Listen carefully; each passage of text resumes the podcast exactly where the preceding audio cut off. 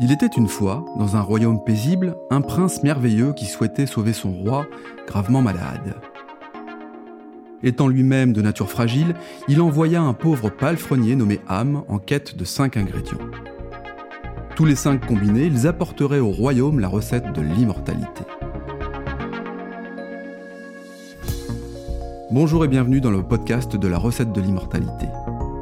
Dans ce podcast, Étienne Denis, entrepreneur engagé et auteur du livre La recette de l'immortalité, nous explique les parallèles entre sa fable et le monde de l'entreprise.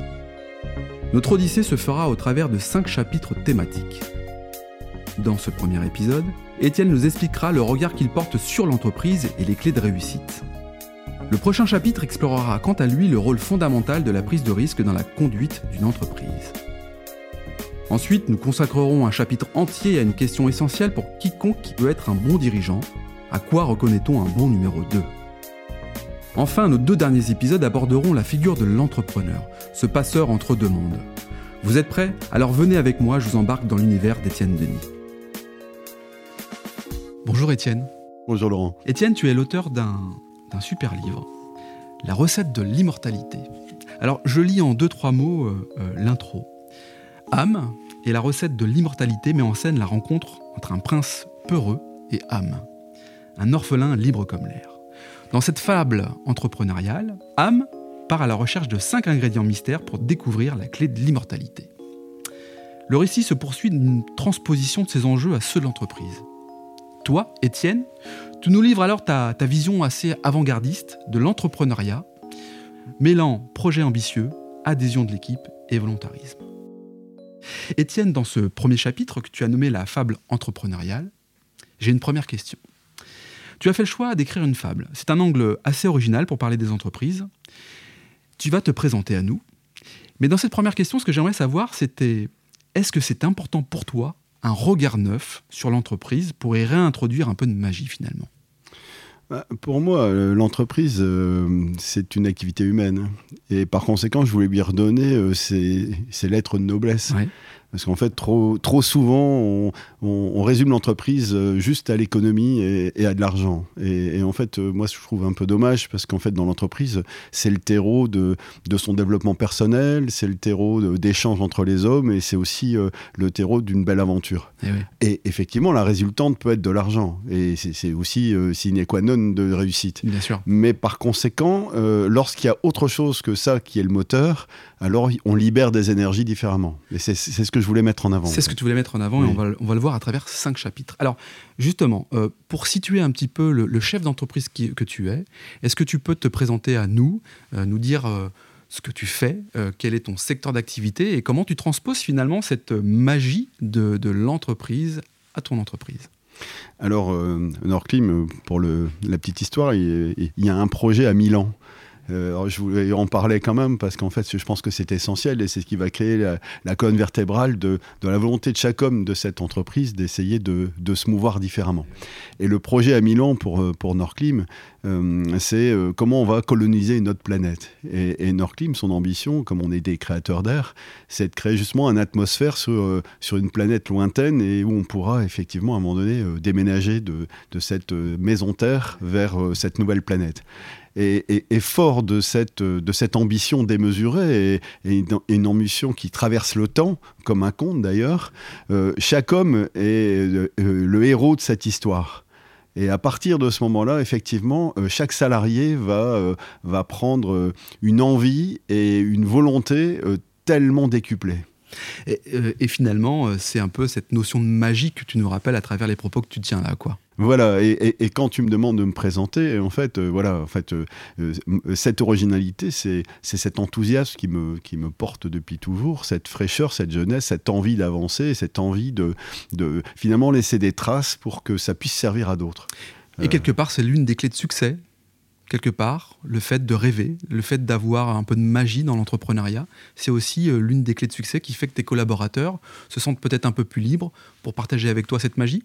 Euh, Alors tout à fait, et c'est aussi pour moi un besoin.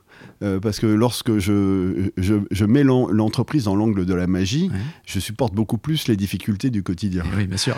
Et, donc, euh, et comme l'entrepreneur est souvent la pile à combustible, c'est celui qui met le, la pensée initiale et qui, à un moment donné, essaye de faire en sorte de faire avancer un groupe d'hommes hmm. autour de, cette, de, ce, de ce projet.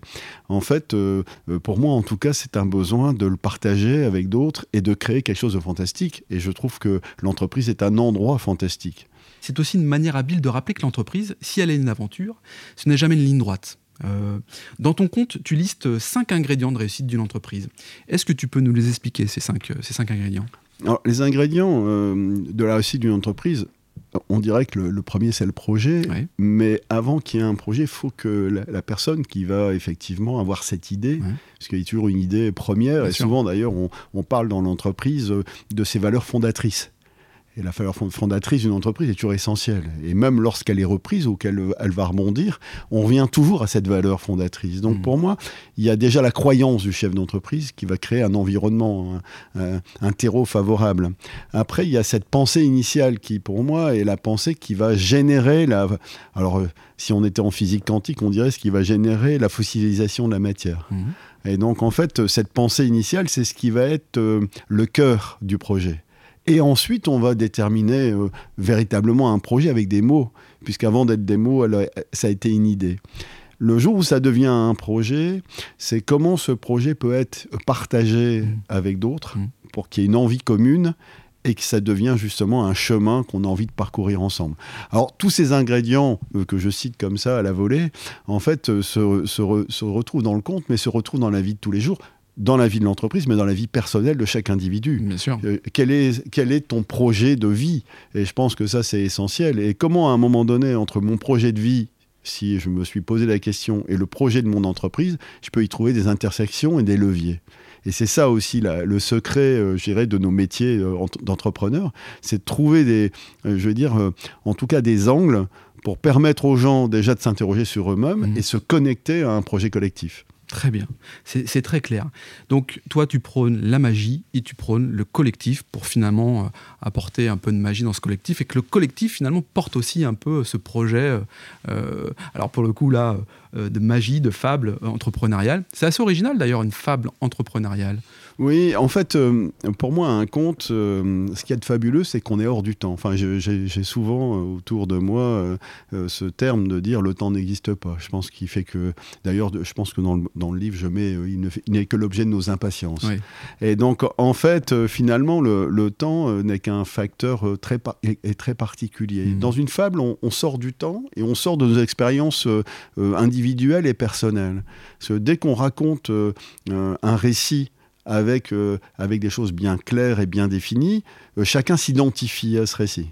Dans une fable, l'intérêt, c'est qu'on peut juste la regarder, se dérouler. Et après, on peut, avec nos expériences, y trouver ou voir ce qu'on a envie d'y trouver. Et, eh, bien sûr. et l'intérêt, c'est d'ailleurs la difficulté hein, des récits comme celui-là, c'est qu'en fait, euh, il y a 36 000 solutions euh, selon la façon dont chacun est dans quel état d'esprit, pour y trouver une réponse. Et c'était ça euh, euh, que je voulais effectivement arriver à faire, c'était de faire en sorte que de ce récit, chacun peut retrouver une histoire qui est la sienne. Bien sûr. Et alors du coup, dans les ingrédients, dans les éléments, il y a effectivement la, la peur, la peur de l'échec.